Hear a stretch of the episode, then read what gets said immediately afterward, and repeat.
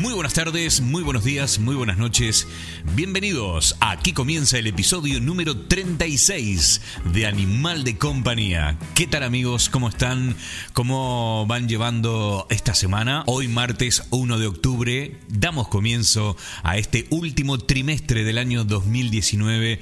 Últimos tres meses donde vamos a tener que dejarlo todo para terminar de conseguir nuestros sueños, para terminar este año eh, alcanzando aquello que nos propusimos al principio de año, eh, después de las fiestas navideñas, donde dijimos que íbamos a bajar de peso o íbamos a, no sé, cambiar de trabajo o dejar de fumar o no sé, cada uno tendrá su propia lista de cosas que se prometió a sí mismo a principio de año y que ya en los últimos tres meses de lo que queda de este 2019 uno empieza a hacer eh, balance y empieza a ver cuántas cosas de esa lista personal que teníamos se han ido cumpliendo. Bueno, te quedan tres meses nada más, no te queda mucho, dale, dale con todo, dale caña, porque se nos va a acabar el año y todavía quedarán muchas cosas pendientes de esa lista.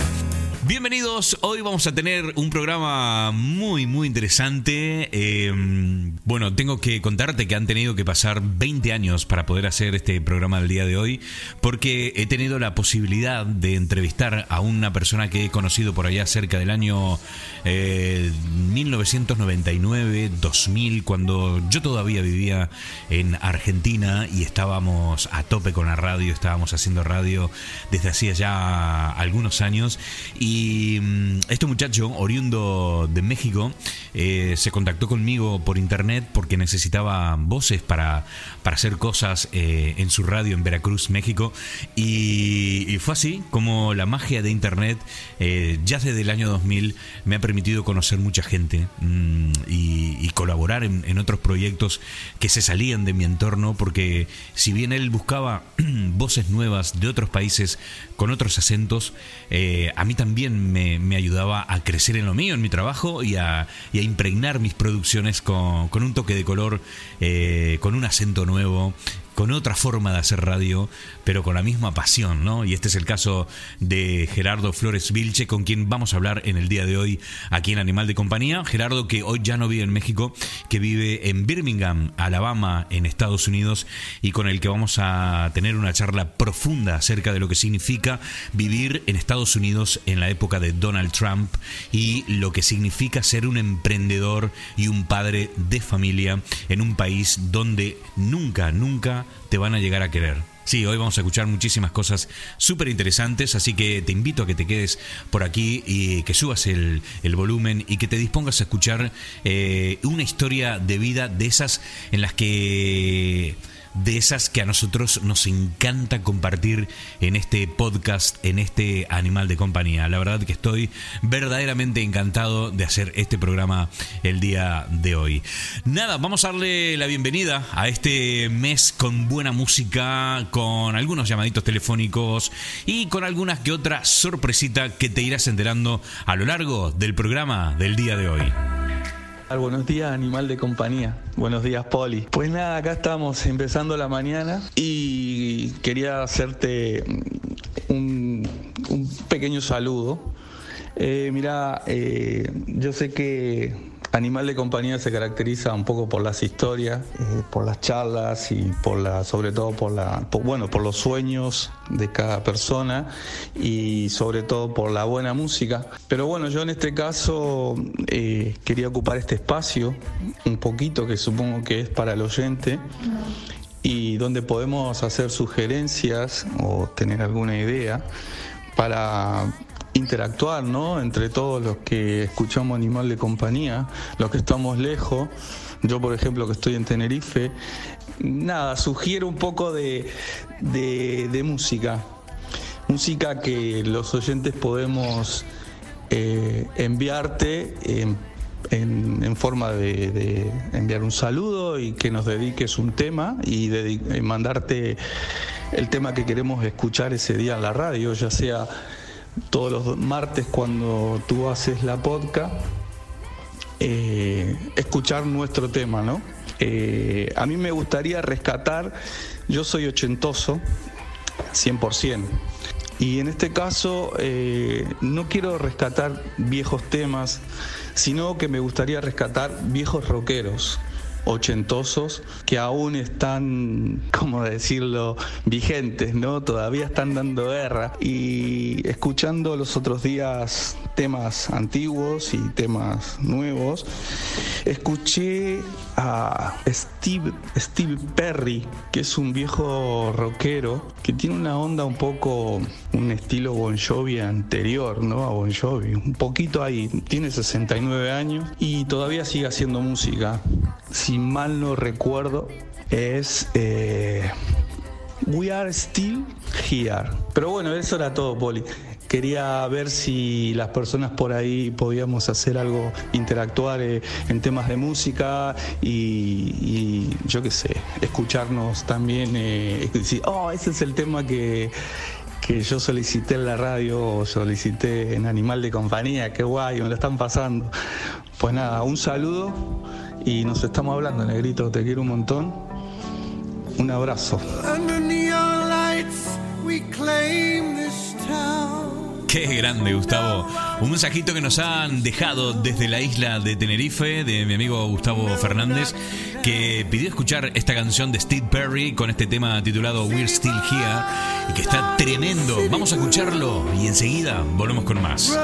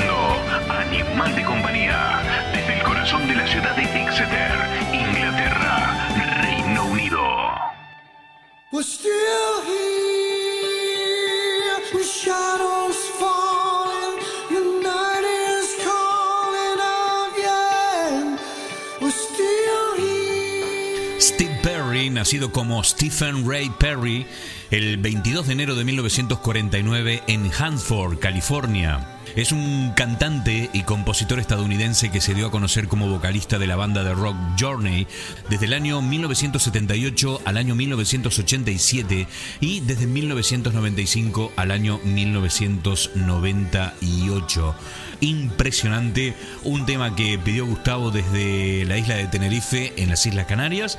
Y es algo que a mí me encanta. Quiero decir, tú también que estás escuchando el programa, sea donde sea, en cualquier parte del mundo que estés, puedes comunicarte con, eh, con este programa y dejarnos un mensajito donde pides el tema que quieres escuchar y nosotros lo ponemos, porque para eso estamos, para pasarla bien. Así que si tú pides un tema, nosotros lo ponemos y lo disfrutamos con todo el mundo. Continuamos aquí en Animal de Compañía.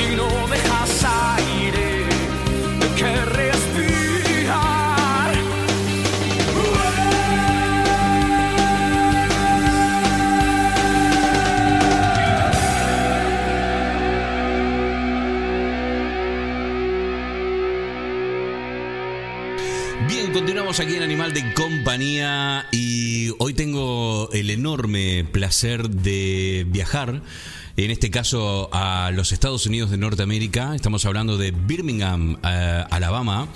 Y como decía, tengo el enorme placer de hablar con, con, un amigo de la vida, de esos que te cruzas a partir de la invención de Internet y que por muchas coincidencias y por muchas cosas en común se forja una amistad con, con el tiempo. Estoy hablando de Gerardo Flores Vilches, que bueno, él es un amigo mexicano que vive, como decíamos, en Alabama, Estados Unidos, y en este momento eh, está en comunicación directa con nosotros y le vamos a dar las muy buenas noches para nosotros, muy buenas tardes para ti, Gerardo. ¿Qué tal? ¿Cómo estás? Muy bien, Poli. Espero que todo esté bien para, para ti, para tu gente, para toda tu fanaticada y todos tus seguidores. Pues saludos, aquí estamos a la, a la orden. Qué grande, Gerardo. Cuéntame un poco, eh, eh ¿qué, hora es por ahí, por ejemplo, si es un día lluvioso? Digo, para agregarle contexto, ¿no? Si es un día lluvioso, hay mucho sol, ¿qué temperatura hace por, por Alabama? ¿Estás en Birmingham, Alabama, en este momento? Así es, en Birmingham, Alabama, estoy por una ciudad que se llama Bessemer.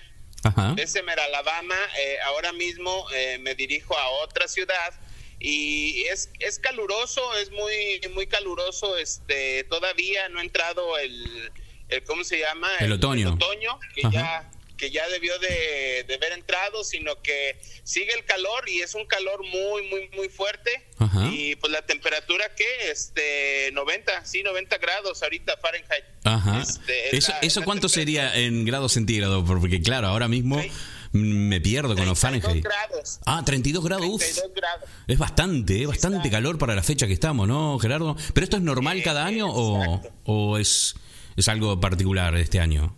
Digo, la no, este año, creo que este año es esa, es esa la particularidad de que me comentaba mi esposa que hay como dos semanas de atraso, hasta tres se podría decir, de cómo entren las fechas. Aquí te das cuenta porque cada fecha al entrar pues este tiene su particularidad, ¿no? Este, las hojas café o, el gran verde, es, es, muy verde la zona realmente de, de Alabama y, y, te das cuenta, pero ahora no hay nada de eso en este momento, en este momento se ve se ve diferente, ya ya extrañas este que comience el frío. Hacer un poquito de eh, frío, claro. Las, las tardes siguen igual, o sea, sigue sigue caluroso, hemos nosotros tenido días de hasta 40, 41 grados. Madre mía, increíble, eh, increíble. Grados, sí. Eh, a, mí, a, mí me, a mí me ha tocado que de repente tengo que usar este mi teléfono o algo para alguna transmisión o algo en, en la parte de afuera y el mismo teléfono se autoprotege, se apaga porque el calor está muy, muy, muy fuerte. Madre mía, imagínense. Bueno, en este momento él está, eh, está trabajando y le estamos robando unos minutitos para, para charlar, porque esta es una charla que teníamos pendiente de hace muchísimo tiempo. Yo les comento que conocí a, a Gerardo por allá por el año 2000, si no me equivoco, cerca del 2000, sí creo que 2000, 2001, no recuerdo con exactitud, pero fue por ahí. Y él en ese momento, si no, eh, vivías en México todavía eh, cuando nos conocimos, o ya vivías en Estados Unidos y trabajabas para una M. No, yo estaba todavía en México, estaba en Veracruz, en el sur de México. Y este sí fue como en el 99, 99, este 2000. Eh, fue ahí que, que nos conocimos. Pero sí, ah, todavía estaba en México. Sí, pero ayúdame a hacer mm, ayúdame a hacer memoria porque no recuerdo exactamente cómo fue que nos conocimos. Eh, si fue por mm, no sé cómo fue que nos conocimos, porque yo les cuento a la gente que está escuchando esto que mm, Gerardo ha trabajado muchísimos años en radio, yo también he trabajado en radio y hemos hecho trabajos en conjunto, todavía hasta el día de hoy seguimos haciéndolo, donde yo grabo voces en off para él, él grababa voces en off para mí y bueno, a través del trabajo hemos forjado una amistad, ¿no? Y, lo que no recuerdo exactamente, Gerardo, fue cómo, cómo, es que no, cómo es que nos conocimos. ¿Tú me puedes ayudar con eso? Eh, en realidad yo estaba buscando eh, contactar con gente fuera de, México, ¿me explico? Este, yo, yo quería hacer un vestido para, para un programa, hacer un vestido para una radio y, y, ya estaba aburrido de... De las voces pues, mexicanas que conseguías. voces, eh, ajá. Eh, tonos mexicanos, entonces quería algo más internacional, este, ciertos tonos chilenos, argentinos, este, en fin. Qué bueno. fue que di, que di con que di con gente, pero realmente este pues sucedió el, el, el que estuviéramos nosotros compartiendo más sí contacté con mucha gente, este, españoles, argentinos y demás. Todavía de cierta forma tengo el contacto, pero contigo ha prevalecido por buen rato. Así es que. Qué bueno, qué bueno, qué este, bueno. Fue, fue por eso, fue por eso en realidad que, que, sucedió y, estábamos en el Messenger, estábamos sí, sí, sí, eh, en los comienzos de nos tocó ese tiempo. Exactamente, qué buena, buena época. Bueno, la verdad que hemos hecho, bueno, él primero, como decía, trabajaba en Veracruz, México, y luego se mudó a Birmingham, Alabama, y desde ahí creo que trabajaba en una AM y también habíamos hecho un montón de cosas juntos, y, y eso ya fue hace un montón de años, Gerardo, es increíble, si parece que fue ayer, ¿no? Es increíble.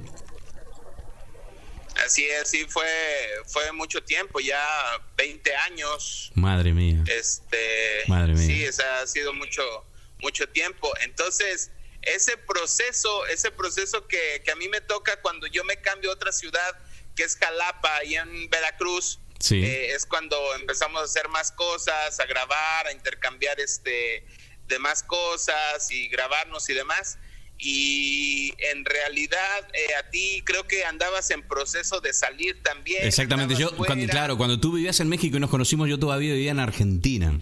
Es verdad, es Exacto. verdad. Es verdad, es verdad. Exacto. Luego cuando ya me mudé para cuando cuando nos mudamos de tú para Estados Unidos y yo para España perdimos el contacto por unos años y luego nos volvimos a reencontrar. Mm, mm, qué loco. Exactamente, sí. Sí, porque tú te fuiste, creo, a España o a las Canarias o algo así.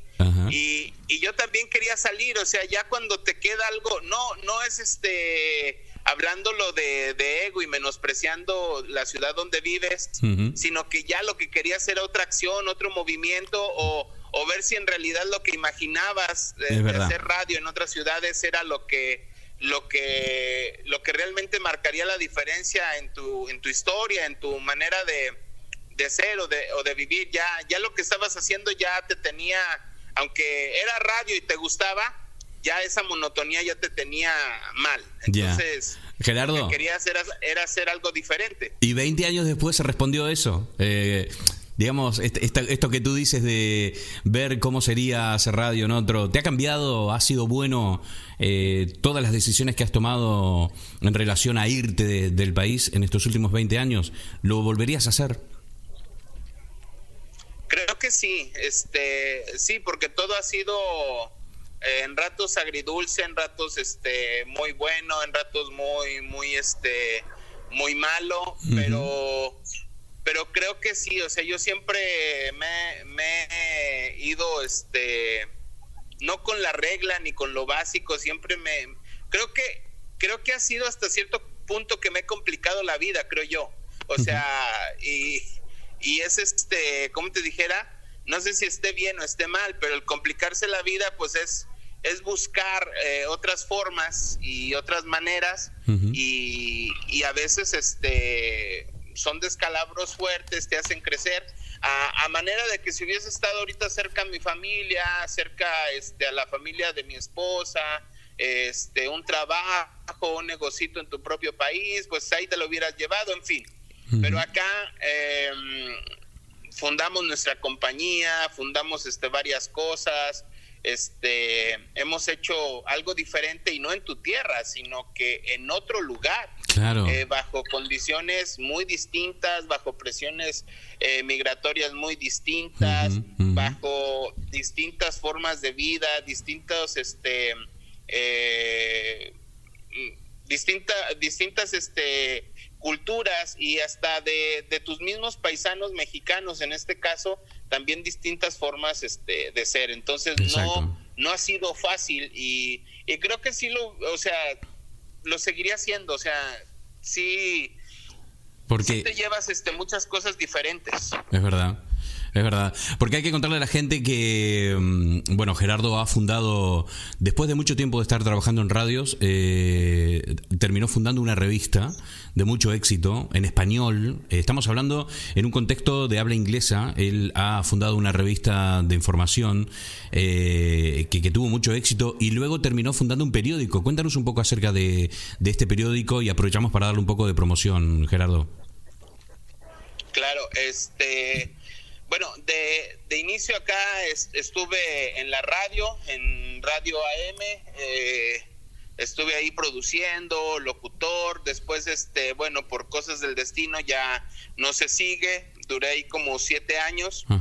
Y después, a la par de que estaba en radio, eh, por la necesidad de la ciudad, eh, con mi esposa y yo, eh, fundamos una, una, agencia de publicidad de boutique, donde ofrecía, donde de hecho todavía seguimos, porque es, es difícil desprenderse de, porque cuando le creas la necesidad a la gente, ahí está, ahí está, y más si, si les das buenas soluciones. Eh, la, la agencia de publicidad pues sí se encarga de, de asesorarles y, y, de distribuirles o administrarles eh, los dineros que destinan a distinto a la publicidad, y hacerle rendir su exactamente su su, este, inversión. su presupuesto. Exacto. Y que la inversión sea buena porque en realidad no hay una no hay un lenguaje de, de publicidad no hay un lenguaje entre nuestro nicho sí claro. Eh, hay mucha gente que intenta hacer o intenta hacer radio pero es no lo profesionalizan se quedan en el mode de, de cómo se llama de, amateur o de amateur, sí, de, de, de, no, no quererlo profesionalizar o no quererlo hacer lucrativo, sino que como hobby empresarialmente, sino exactamente. Entonces, no hay una profesionalización como tal como lo, lo puedes ver en Argentina o en México. ¿sí? Entonces, hace falta que un profesional, en este caso nosotros, lo podamos este, este, asesorar. decir de exactamente, o sea, cuántos spots me vas a poner en la radio, de qué manera, si son 30 segundos, este, no quiero que me empalmes, o sea, ciertas cosas que no es por eh, por querer este fastidiar a los medios, sino que por estrategia le convienen a tu cliente a final de cuentas, ¿no? marketing, puro marketing. Eh, todo eso, exactamente, todo eso lo hicimos y fue con fue con éxito con, con algunas eh, marcas y compañías grandes y, y, este y también pequeñas. Y de ahí vimos que, que en realidad había había este eh, periódicos que eran este cada semana y que tampoco daban el servicio. Para nosotros era muy desesperante que estuviésemos em, eh, practicando practicando con, con las personas y no practicando, sino que estuviéramos nosotros enviando, enviando este enviando la enviando las publicidades y que no hubiese un buen este un buen trato me explico entonces eh, para mí no se me dificultaba yo venía de, de también de hacer revistas, hacer periódicos de una agencia de publicidad en México y, y dije, bueno, pues hay que hacer algo, o sea, hay que hacer un, periódico que marque la pauta y que tenga todo lo que no tienen estos diarios. Claro, viste, viste una oportunidad, viste un nicho de mercado que no estaba ocupado por nadie y dijiste aquí hay que, hay, hay que meterse y fundaste la, eh, la revista, ¿verdad? Exactamente, o sea, la idea también fue que se distinguiera, porque aquí había blanco y negro a color, y ya en ese tiempo, o sea, desde, desde hace, te estoy hablando desde el 2, desde que se fundó. Mucho antes, mucho antes ya teníamos la idea desde que estábamos en la radio. Y como realmente estábamos como administradores también de la radio haciendo ventas, aparte de lo que, de lo que la parte artística como ajá, como DJ o productor, pues dije, puede empatar muy bien teniendo yo mi agencia, teniendo este eh, eh, ¿cómo se llama? el periódico, pues podemos compaginarlo, o sea, hacerlo muy bien, hacer fuerte de mi lado y obviamente que, que el dueño de la estación quisiera también hacerlo, eh, manejar una tipo fusión, pero una, una de las cosas que me, me, hicieron salir de la radio fue esa, que muchas de las veces el celo eh, profesional pues es lo que... Lo que Estamos hablando del celo, los celos de los dueños de la radio de ese entonces. Exactamente, exactamente. Entonces, ya cuando te ven más independiente, cuando te ven que pues ya no necesitas mucho, pues empieza el celo, eh, la envidia y demás. Entonces, hicimos eso de la agencia, dijimos, tenemos los clientes que son buenos, que son los que nos siguen, este, pues vamos a hacerlo, lo fundamos hace ocho años, sí, en el 2012 lo hicimos y pensando obviamente en que fuera un, una revista, un periódico, que, que inclusive tuviera otros idiomas, que no trataran al mexicano o al, al hispano eh, como el rancherito con el sombrero o que no fuera eso, me explico, que quitara muchos moldes. Exactamente. Y que, y que realmente, y que realmente el hispano, el mexicano se proyectara como un líder, o sea, como alguien realmente que, que es capaz y nuestra gente tiene un liderazgo, mira, desde que se avientan a, venir para acá en las condiciones que sean, desde ahí ya le parten el molde a todos. O sea, desde ahí ya eh, se Exactamente. quita una escama de tu organismo, se quitan muchas cosas y enfrentas. O sea, eh. no es lo mismo andar en tu rancho, no es lo mismo andar en tu ciudad, cuando ya te vas por reglas cívicas diferentes en una ciudad. Y con otro idioma. Eh, por, Ajá, por muy pequeña que sea en los Estados Unidos, ¿sí? Y si conscientemente allá eras vivales, te valía tu ley porque era tu país, acá no, entonces llegas y desde, desde tratar de entender el idioma, desde decir dos, tres palabras en inglés, desde aprenderlo, pues ya cambió todo, todo, todo tu panorama. Entonces, la gente se enfrenta a un liderazgo eh, eh, diferente y fue lo que quisimos proyectar, por eso el nombre luego, me lo sugirió mi esposa y va, o sea, líder. Ajá. claro, porque ese es el nombre del, del periodo. Esto lo puede, vamos a decirle a la gente que si quieren saber de lo que estamos hablando, lo pueden buscar en Facebook como Líder News, ¿verdad? Exactamente, Líder News Alabama está en Facebook, es una eh, pues una de las páginas eh, influencer dentro de la comunidad. Hispanohablante. Eh, aquí hispana y que la siguen y la siguen y que orgánicamente está creciendo. Tú sabes que ahorita Facebook está cambiando día a día y te pone frenos para crecer, incluso para para autopublicitarte o publicitar cosas dentro de tu network. Y nosotros seguimos creciendo, o sea, no hay no hay ningún truco, no hay ninguna compra, sino que orgánico, todo es 100% orgánico. Un crecimiento orgánico. Y créelo que sin invertir mucho, si acaso a Facebook este eh, le hemos invertido 100 dólares, acaso es mucho, pero en realidad el crecimiento ha sido orgánico y ha sido este sorprendente. Si, el, si el crecimiento es grande y es orgánico, es porque el contenido de, del proyecto es bueno. Quiero decir, la gente se siente identificada con un periódico donde encuentra mucha información, donde eh, se puede ver, se siente reflejado, ¿no? Mm, como digo yo, que dentro de la. Porque claro, el periódico apunta a la comunidad mexicana, pero también hay muchos otros hispanohablantes en, en Birmingham, Alabama. Quiero decir, eh, eh, esa gente, ese grupo de gente de hispanohablantes, ¿qué tan grande es en, Birmingham? ¿Es grande? ¿Es muy pequeño? ¿Cómo es? Yo creo que es grandísimo y, crece y decrece y es, grande, o sea, es, grande la, la, comunidad. Eh, aproximadamente 50 mil hispanos son los que hay en, en, Alabama. Madre 50 mil hispanos. ¿Y eso no se ha mermado con la llegada de Donald Trump al poder? Porque mira que está jodido el tema. ¿eh?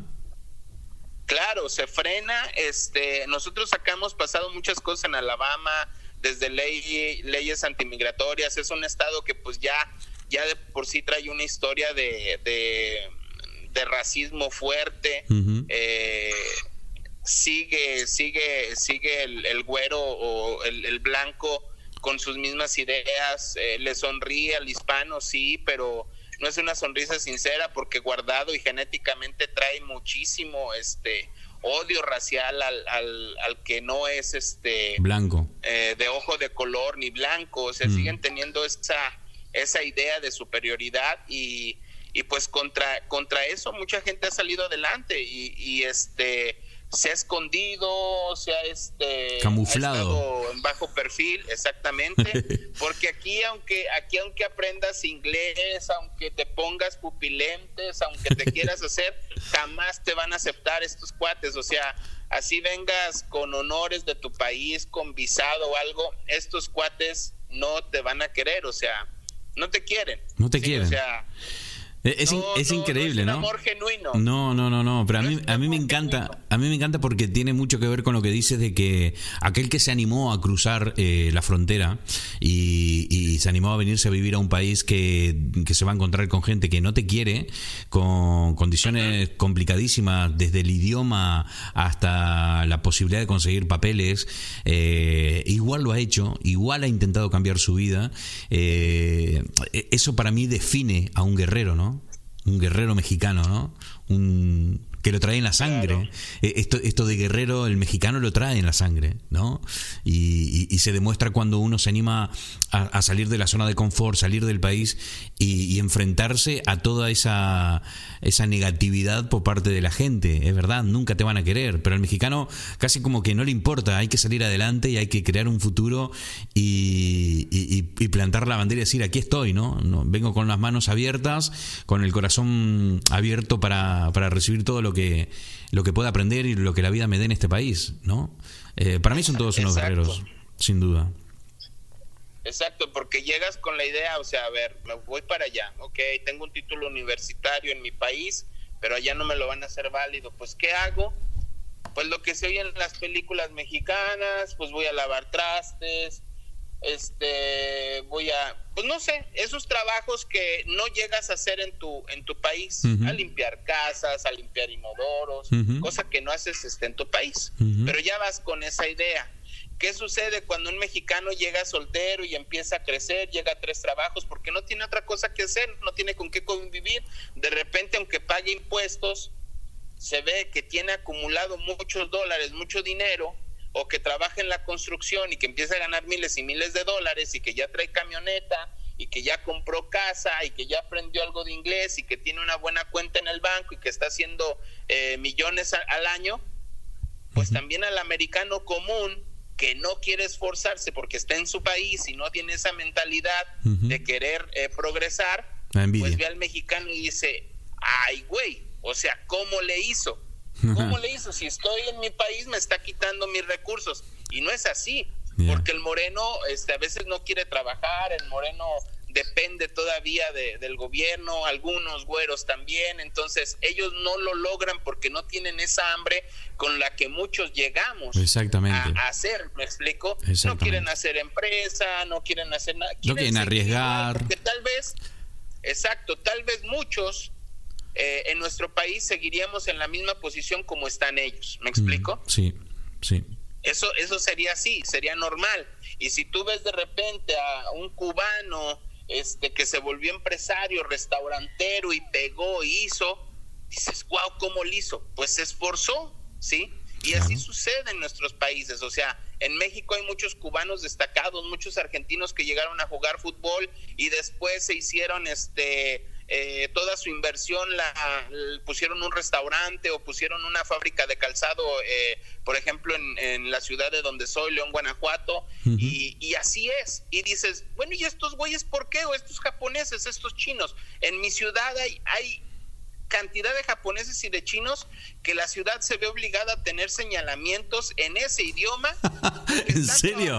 Madre mía. En serio. Es una ciudad eh, a la cual este me siento orgulloso porque tiene eso cosmopolita. La ciudad de León, Guanajuato tiene esa proyección internacional de que hay mucho, mucho este americano eh, que se va ya a vivir sus últimos años en San Miguel de Allende, invierte en buenas casas, o japoneses, o chilenos, o argentinos que tienen allá, pero la señal, la señalización está en otro idioma debido a gran cantidad de gente que está allá invirtiendo en una ciudad que no es de ellos y que a veces muchos mexicanos que podemos tener el patriotismo eh, eh, exagerado, no reflexionamos y pensamos que esas compañías arriesgan en tu, en tu tierra para darle empleo a los tuyos. Mm. Y muchas de las veces eh, eso nos decimos, bueno, pero ¿por qué llegan? ¿Por qué no lo hice yo?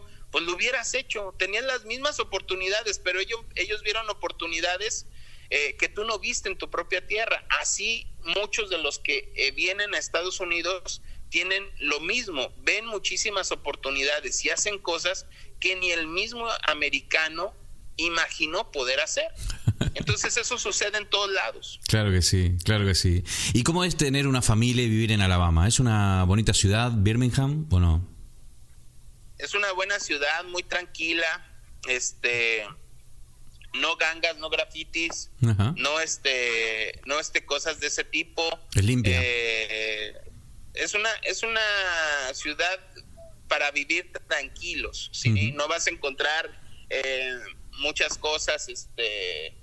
Eh, de hecho, Alabama no tiene mucho atractivo turístico en muchos aspectos o algo que lo distinga, realmente no, pero se vive con una tranquilidad que muchas de las veces a mucha gente no le gusta, ¿me explico? Sí. Que mucha gente quiere el bullicio de la ciudad, el ir para allá, pero aquí está muy tranquilo, pero brincas la frontera de a irte hacia Atlanta que te queda pegado y ya Atlanta es otro mundo.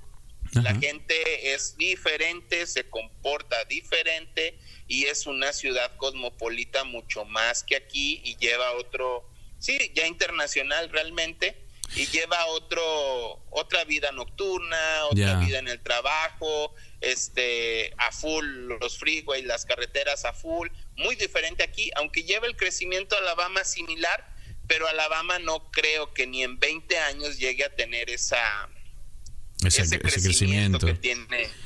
Pero al ser una ciudad más tranquila, más pequeña, eh, la gente es eh, menos tolerante que una ciudad cosmopolita más grande donde la gente está acostumbrada, la gente local digo, está acostumbrada a ver gente de todas partes del mundo y bueno, se acostumbra, tolera, no los va a amar, ah, no, no, no, va a amar a los mexicanos ni a un japonés, pero los tolera porque es una ciudad grande, porque los, los hay por todos lados. ¿Eso convierte a, mm, Birmingham en una ciudad menos tolerante o, no? Pues sí, es que siempre lo ha sido, o sea, siempre lo ha sido este históricamente mucho menos tolerante, o sea, sí lo ha sido y ya es, es un estado racista al 100%, o sea, es, es increíble la historia que ha tenido y que apenas se llega a componer o se empiezan a dar las paces entre culturas, pero después llega un llega un este eh, un presidente como el que está actualmente, entonces vuelve a, conectar esas esos sentimientos, los vuelve a traer a, flote y suceden los los este cómo se llaman mm, pues sí, los, los estallidos de, ese tipo de, cuestiones, cuando ya se habían calmado, se habían guardado o, por doble moral los habían escondido, mientras que un presidente da, da el paso a que, a que este... Sí, a, que, a que vuelva a, resurgir, a que salga eso, que esa mierda que, tenían dentro, que, salga. Exacto. A que resurja y que el mismo presidente casi casi te lo aplaude, se ríe contigo ese ese bullying, pues eh, eh, tienen todo el derecho y se sienten protegidos a hacerlo. O sea, eh, en este estado recuerden o recuerda que fue lo de lo de Rosa Parks, la primera mujer de color que, que se reveló con un, con, un blanco. y así ha habido muchas historias y así ha habido muchos sucesos que, que han marcado este, la, la, la historia de, de, este estado. Por eso muchas veces el moreno se vuelve o es todavía muy, ¿cómo, cómo explicarlo?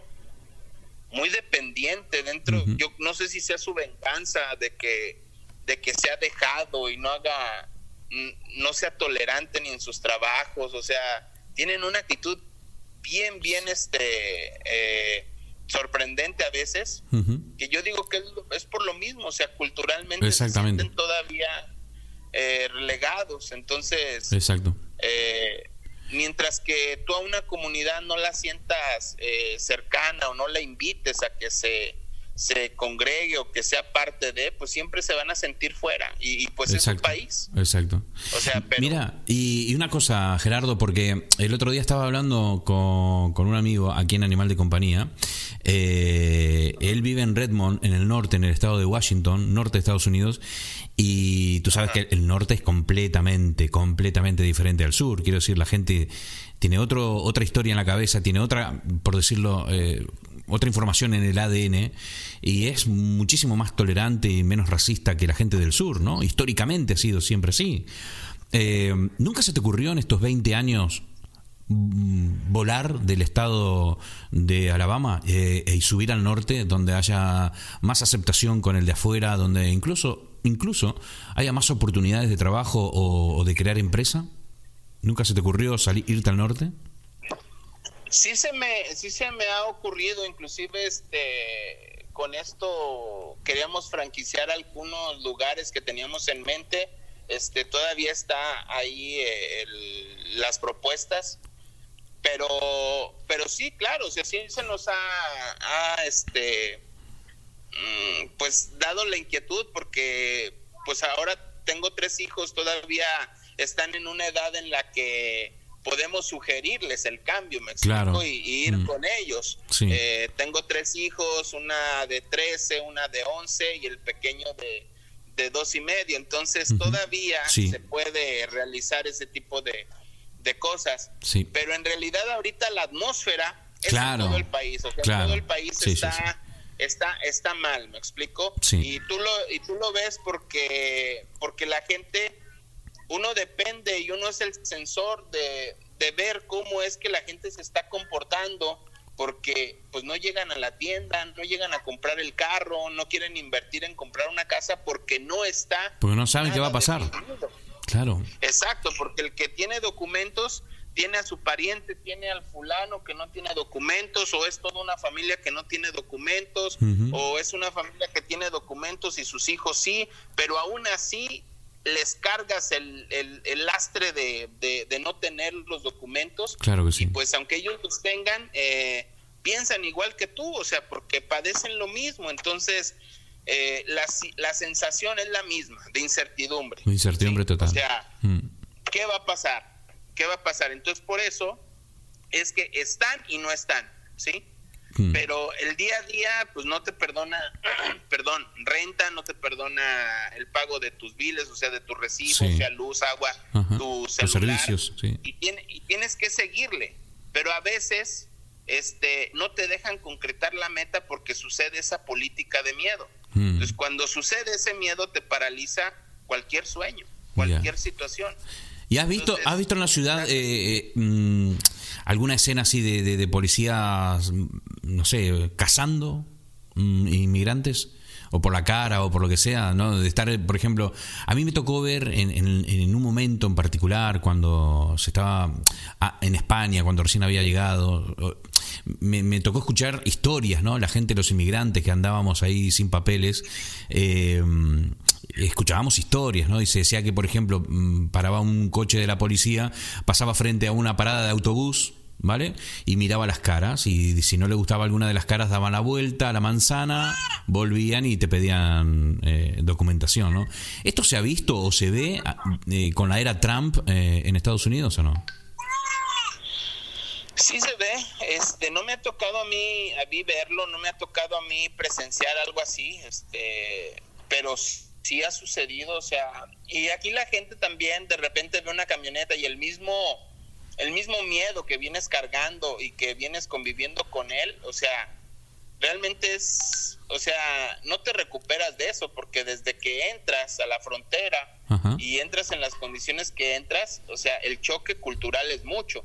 Ahora imagínate tener la presión en la nuca de que sabes que en algún momento que te vean te van a deportar. Entonces, ese miedo lo traes diario. Entonces sales a trabajar y ves una camioneta y tal vez ves una, una la policía o algo que tenga que ver con los escudos de migración y, y, ya la, y ya la asocias, aunque no sea, ya la asocias porque vives con esa esquizofrenia diariamente, ¿sí? En cierto grado. Entonces la gente de repente ve y no, ya la migra está en la gasolinera y no vayan y ya esto y ya y eso se crea un chisme grande y la gente se paraliza. Sí, una, psicosis general, ¿no? Un miedo. Es una... Madre mía. Sí, es una psicosis colectiva. O sea, mm. es más peligroso hoy en día que, que, la nueva administración de Trump ha convertido el, el, el delito de permanecer sin documentos en el país. O sea, es tiene otro grado y otro nivel mucho más peligroso que en otras ocasiones o sea que en otros en otros este eh, con otros presidentes. Entonces, por eso es, y se ve en la comunidad, que en vez de empiezas a, un crecimiento acelerado y de repente sucede eso y decrece, se detiene. Claro. Se detiene porque dependes de esa tribu hispana que genera dinero, que son las tiendas, que son peluquerías, que son dealers. Entonces, entre todos hacemos negocios, aunque hagas negocio también en, en, este, en negocios de, del americano, dependes de esa tribu. Entonces, si esa tribu se paraliza, todo se viene abajo, te va mal a ti, porque pues obviamente si eres publicista o, o les ofreces algo de publicidad, pues eso, eso se viene abajo. Está claro, está claro que la, la comunidad hispana La canasta básica al final. Claro, exactamente. Al final se resiente la canasta básica. Eh, es tal cual. no, sí, dime. Pero te digo que uno, si entrar en la canasta básica de, de un cliente, tú quedas hasta el final. Me explico, porque la publicidad siempre la dejan al final, cuando debe de ser lo primero. Lo número uno. Sí, claro. Sí, porque si quieres que tu negocio vaya bien, tienes que hacer publicidad. Eso está claro, pero la gente al final... Eh, yo, me he encontrado en la Argentina, antes de la crisis del 2001, cuando estaba trabajando en radio y tenía un montón de clientes eh, para mi programa, era un programa de la mañana que funcionaba muy bien. Eh, junto justo antes de que estalle la crisis y el corralito y toda la mierda aquella del 2001, yo iba a los clientes y me decían, ¿qué hago, Poli? ¿Pago el alquiler, la luz o te pago a vos? Madre mía. O sea, y, eh, Poli era el primero que se iba de la lista de cosas que pagar, ¿no? Eh, y, Así es. Y, al final se terminaba resintiendo todo. Lo que te quiero decir es que la comunidad hispanohablante de, de Alabama es una mm, una comunidad que, que, está viva, que respira y que puede enfermarse y, ¿no? y puede decaer. Y, ese ecosistema hay que cuidarlo y dependemos completamente de ese ecosistema, ¿no? de, de, la comunidad hispanohablante. Por eso sería bueno empezar a, a, a, extendernos, a salirnos y empezar a hacer negocios con los locales. ¿no? De alguna forma, buscar el camino, buscarle la vuelta y empezar a no depender solo de un ecosistema sino de dos o tres ecosistemas diferentes. ¿no? Eh, yo creo que esa, esa tendría que ser eh, el, lo próximo. ¿no? La primera cosa importante fue eh, cambiar de país. ¿no? La primera cosa importante fue venirnos a, un mundo desconocido. Pues ahora la segunda gran cosa importante es empezar a hacer negocios con el país no con la comunidad hispanohablante solamente, ¿no? Porque esa comunidad puede golpearse tan fuerte y tan duro que un día se puede resentir tanto que la canasta básica de todo se puede eh, morir, ¿no? Quiero decir, a mí me parece que tú tienes todas las herramientas, Gerardo, porque te conozco, sé que eres un emprendedor, tienes un talento increíble eh, para los medios de comunicación, no solo para radio, sino para revistas, periódicos, todo. Tienes, tienes esa esa fuerza y ese gen mexicano ¿no? Que, que, arrastras de generación en generación y estás saliendo adelante con tu familia, tus tres hijos, tu mujer, en un país eh, donde eh, lo tienes claro de que no te van a amar, nunca te van a amar, y aún así sigues adelante y sigues teniendo éxito. O sea, eh, yo te recomiendo que empecemos a abrir un poco el paraguas y empecemos a hacer negocios con, con los locales, buscarle la forma, Gerardo es mi opinión, ¿no? Digo, porque si dependemos solo de un ecosistema, el día que ese ecosistema se vaya a la mierda, pues nos vamos con él, ¿no?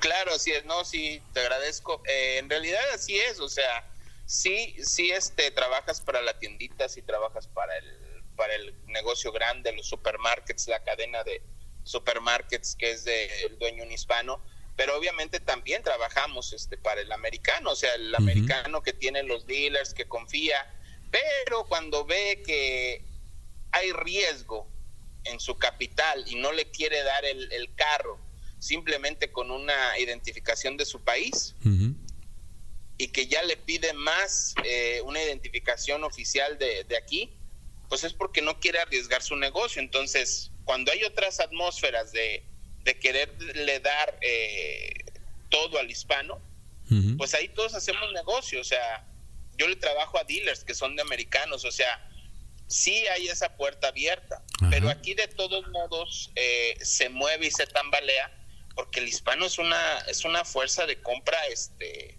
genuina, o sea, claro, sí, sí, sí, realmente te compran, o sea, en un restaurante o sea, los restauranteros no dependen del mexicano. ¿Por qué? ¿Cómo se conduce el mexicano en un restaurante? No sé si en otras ciudades es igual, pero por ejemplo aquí, este, el mexicano no va a diario a restaurantes. Claro. El mexicano va cada ocho días, pero va a un restaurante y se sienta y come, come bien, ¿sí? El hispano, o sea, no se anda con medias cosas. Sí. O sea, se pide de lo mejor, come bien, se lleva a su familia y si se encuentra el patrón, si se encuentra a, uno con el que trabajaba, le invita la michelada, le invita la cubeta de cerveza, le invita el platillo. O sea, así somos los hispanos. Pero es de cada ocho días donde hay cuentas fuertes y grandes de 600 dólares. O sea, de una comida, de una, de una familia promedio de cuatro integrantes. O, hasta más cuando llegan más familias. O sea, cuentas grandes. En cambio, el americano llega a su lonchecito de 8 dólares, 9 dólares diario. Poco a poquito le va dejando el restaurante y por eso los restauranteros pues sí, no dependen tampoco de, nada más del mexicano, aunque vendan Mexican Grill o comida mexicana, porque diario está el americano, pero cada ocho días la gran derrama económica, sábados y domingos, es el hispano, el mexicano, porque te digo, come y, y, y invierte y pone su dinero como si no hubiera un mañana, o sea, realmente lo hace bien. No piensa si va a ahorrar, si nos vamos a morir mañana o a los ocho días, no importa, él come y invierte su dinero. Qué bueno. Disfruta. Qué bueno. Porque sabe que porque sabe que a los ocho días el cheque otra vez va a estar porque tiene el trabajo seguro. Así vivimos, así somos. No nos importa ni el ahorro ni nada, sino que disfrutamos el momento. Entonces ahí está el asunto. Hay gente que se endeuda con una camioneta, pero quiere traer la mejor camioneta. Ya. Pero eso es bueno o es malo. Yo veo cuate, no, está bien, digo, pues al final de cuentas es ellos. Yo, yo me la pienso, porque digo, bueno, ¿qué va a pasar? Claro. si el día de mañana muera o no sé, tú sabes que uno no la tiene. No la tiene asegurada. segura. No. Yo veo cuates que se avientan deudas de hasta 60 mil, 65 mil dólares en una troca. ¿Qué es una troca? La troca? ¿Qué es una troca? una troca es una 4x4. Ah, una, 4x4, una camioneta grande. Sí, una camioneta. Ah, muy americana, ¿no? La, la troca. Sí, el mexicano le dice la troca, la perrona, la, la levanta ladies, o sea, la que impacta, ¿me explico? Qué bueno, sí, sí, porque traer una traer una camioneta de ese de, ese, calibre, o sea, te ve una mujer y dice, bueno, aquí hay seguridad económica porque te trae una camioneta de tantos, yo no sé cuánto gane. Ya. Sí, pero hay gente que, que gana para para esas deudas. Entonces, cuando cuando llega, llega ese miedo, pues sí se paralizan las cosas y todos nos vemos este mal. Y, hay mucho americano que de repente tiene su negocio y dice, pues porque tratan mal a los mexicanos y son amigos, son my friends, o sea, ¿por qué? Porque dependen realmente de que les compren, o sea, gente que compra materiales, donde van a comprar varias cosas, o sea, eso es lo que sucede, por eso se paraliza todo. Eh, esperemos cambie. Ojalá, ojalá. Este señor eh, se vaya. Se ha, tocado por alguien para que se calme o, o entre, entre uno nuevo. O sea, queremos cambio, ¿me explico? Claro que sí, claro que sí. Pero. Sobre todo porque la comunidad hispana en Estados Unidos es enorme. O sea, mueve una cantidad enorme de dinero anual que, los Estados Unidos debería estar muy agradecido con la comunidad hispana. Además es el segundo idioma. O sea, les guste o no.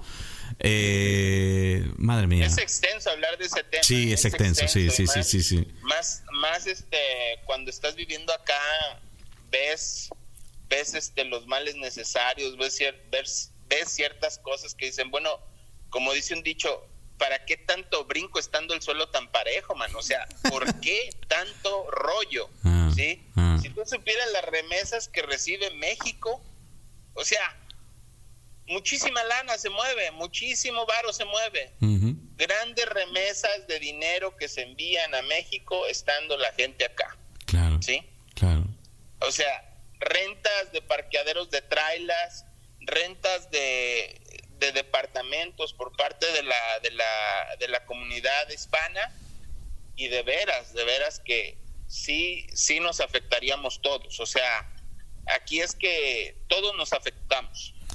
Pero como no llega esa comprensión, sino que la situación es política, sino que la situación es populista, que es lo que está haciendo este cuate, pues por eso mantiene al arraigado, al que tiene el patriotismo, pues sí, o sea, porque quiere quiere ver sangre, quiere correr sangre, quiere quiere ver insatisfacción en la gente, quiere ver que no es del hispano, quiere tú sabes, despertar los sentimientos sí, sí, sí. y ser populista, que es lo que ha prevalecido este, en estos últimos años en muchos de nuestros países. Claro que sí. Pero eh, maestro, em, yo quiero agradecerte muchísimo el compartir los micrófonos aquí en Animal de Compañía y solo para terminar esta, esta charla, eh, primero quiero hacerte una pregunta. Eh, de casi 20 años que llevas en Estados Unidos, si tuvieras la oportunidad, ¿te volverías a vivir a México? buena pregunta. Mm. Eh, lo, he pensado.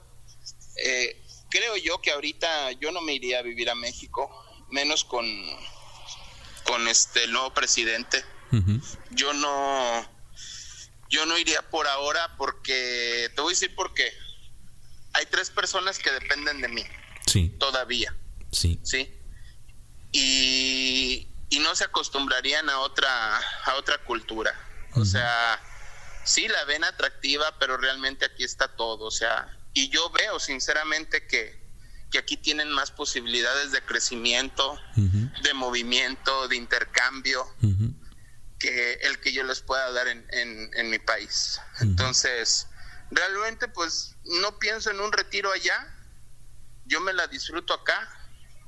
Este, creo que todavía me falta mucho por viajar, por ir a otros lados, entonces no sé dónde vaya a ser mi mi retiro mi, o mi lugar para quedarme este estable en un lugar. No sé, la verdad, todavía. No sé. Entonces. Will sí. entonces no creo. Yo creo que. Ándale. O sea, yo creo que por ahora digo que me quedo aquí, pero no sé. A lo mejor este. Me voy a China un día y conozco China y me quedo en un rancho allá de China. aunque no entienda ni más, pero con la tranquilidad y claro, claro. irme aunque sea ya en mi retiro a, a no sé, a, limpiarle la popó a los robots o algo así, no sé, algo algo cool. Mira, donde sea donde sea que vayas, donde sea que vayas, cuenta conmigo para, para cualquier emprendimiento que hagas, cuenta cuenta con mi amistad, cuenta con una charla y si Dios quiere y es posible, ojalá que podamos compartir una cerveza algún día, Gerardo. ¿Por qué no? Claro, eso, eso tiene que ser, eso tiene que ser. Eh, en unos cuantos años ya verás que sí, tiene que suceder. Claro que sí. bueno, esa era la pregunta que te quería hacer, si volverías a vivir a México. Y lo segundo que quiero hacer es invitarte a que seas parte de la familia Animal de Compañía. Nos gusta volver a charlar con nuestros invitados. Eh, hay tanto por hablar, tantos temas que podemos abordar. Uh, eh, me encanta hablar contigo. La gente ya se puede dar cuenta también el tipo de persona que, que eres y seguramente ya empiezan a quererte como te queremos por aquí. Así que te invito, te invito, si te parece bien, a seguir comunicándonos en, lo que queda de este 2019 y el 2020, que habrá muchas cosas que sucedan en Estados Unidos, habrán muchas cosas que sucedan aquí en Inglaterra, todos estamos en un punto de no saber qué es lo que va a pasar, así que seguramente tendremos mucho para conversar en el futuro, amigo. Oh, claro, claro que sí, según mi mi óptica, este, según mi opinión, según lo que llegue uno a pensar, a veces pienso de una manera diferente, pero es atractivo ir de diferentes puntos de vista y claro que sí. cuenta conmigo. Claro, que, sí. yo te agradezco mucho. Bueno, Gerardo, te mando un abrazo enorme desde Birmingham, Alabama, nuestro querido amigo Gerardo Flores Vilche, que nos ha, bueno, nos ha tenido a bien compartir un poco de, su vida y sus experiencias aquí en Animal de Compañía. Ya saben, todos los que están escuchando la radio, busquen ya en Facebook Leaders News Alabama. Y ahí está el periódico de nuestro amigo Gerardo. Así es, ahí estamos este, para que le den like, para que se informen de, de, una manera distinta algunas de las cosas que, que estamos haciendo. Eh, noticia, eh, pronto lo de la radio online que ahí está. Entonces hay muchas cosas este, que, que vienen ahí para que nos apoyen y claro que sí. pues seguimos en contacto. Muchísimas gracias, Poli, que esté todo, todo bien. Muchísimas gracias. Te mando un abrazo, Gerardo. Saludos a la familia. Igualmente, muchas gracias. Hasta luego. Hasta luego. No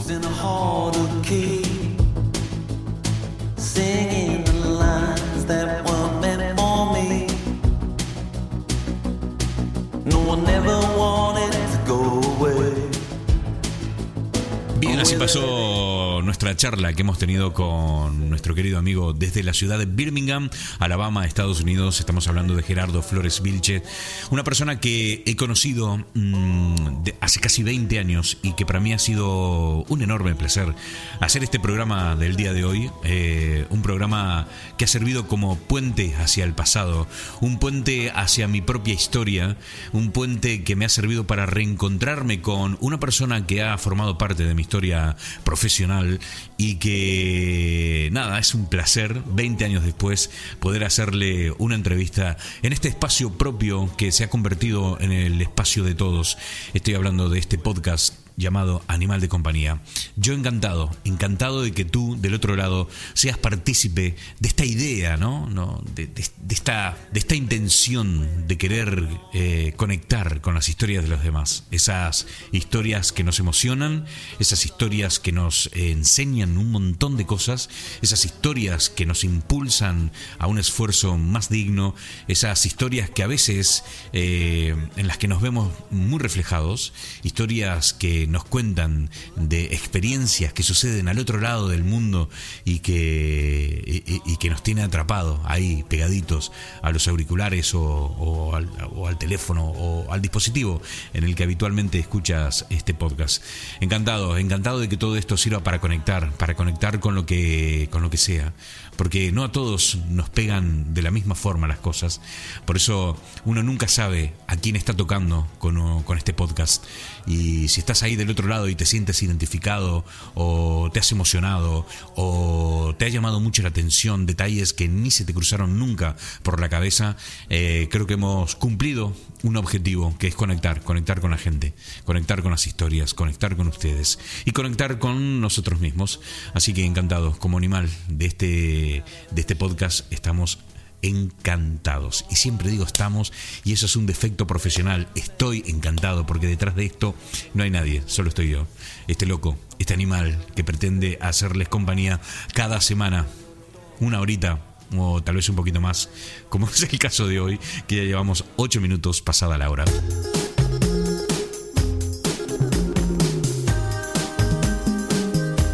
Estamos llegando al final del programa del día de hoy. Ha sido un verdadero placer haber estado con todos ustedes. Te recuerdo, hoy 1 de octubre estamos comenzando el último trimestre del año. Hagamos que cuente, hagamos que valga la pena. Y también te recuerdo que este viernes 3 y sábado 4 de octubre se llevará a cabo en la ciudad de Londres The London Spanish Book and Fair, la feria del libro escrito en español que va a estar impresionante. Eh, este es un evento enorme que lleva un montón de meses organizándose, evento eh, en el cual están detrás toda la gente de la tundra y de Sapo de Otro Pozo, entre otros colaboradores y sponsors. Así que nada, si estás por Londres este fin de semana, eh, te recomiendo que no te lo pierdas. También te recuerdo nuestras vías de comunicación, nuestra página Facebook. Buscas en el buscador de Facebook Animal de Compañía el podcast y nos encuentras instantáneamente. Y por supuesto también en Instagram nos encuentras como arroba animal de compañía. Bien, esto ha sido todo por hoy. Mi nombre es Poli Flores. Fue un verdadero placer y te invito a reencontrarnos dentro de siete días, la próxima semana, en el episodio número 37 de esto que se hace llamar Animal de Compañía. Que tengas una buena vida, cuídate, nos vemos la semana que viene. there's no one to impress. Standing in lines till I smell like cigarettes. I don't know why my friends are so obsessed. with staying out till we're sober, wasting money on regrets. I lost my jacket, about to lose my mind. Cause it's 5 a.m. and I got work at 9. I'm all alone. Heading for the exit From the minute that I saw you I started thinking twice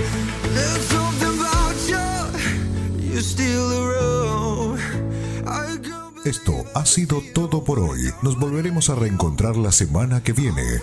Gracias por compartir este post en tus redes sociales. Esto fue Animal de Compañía con la conducción de Poli Flores. Nobody like, nobody, no, nobody like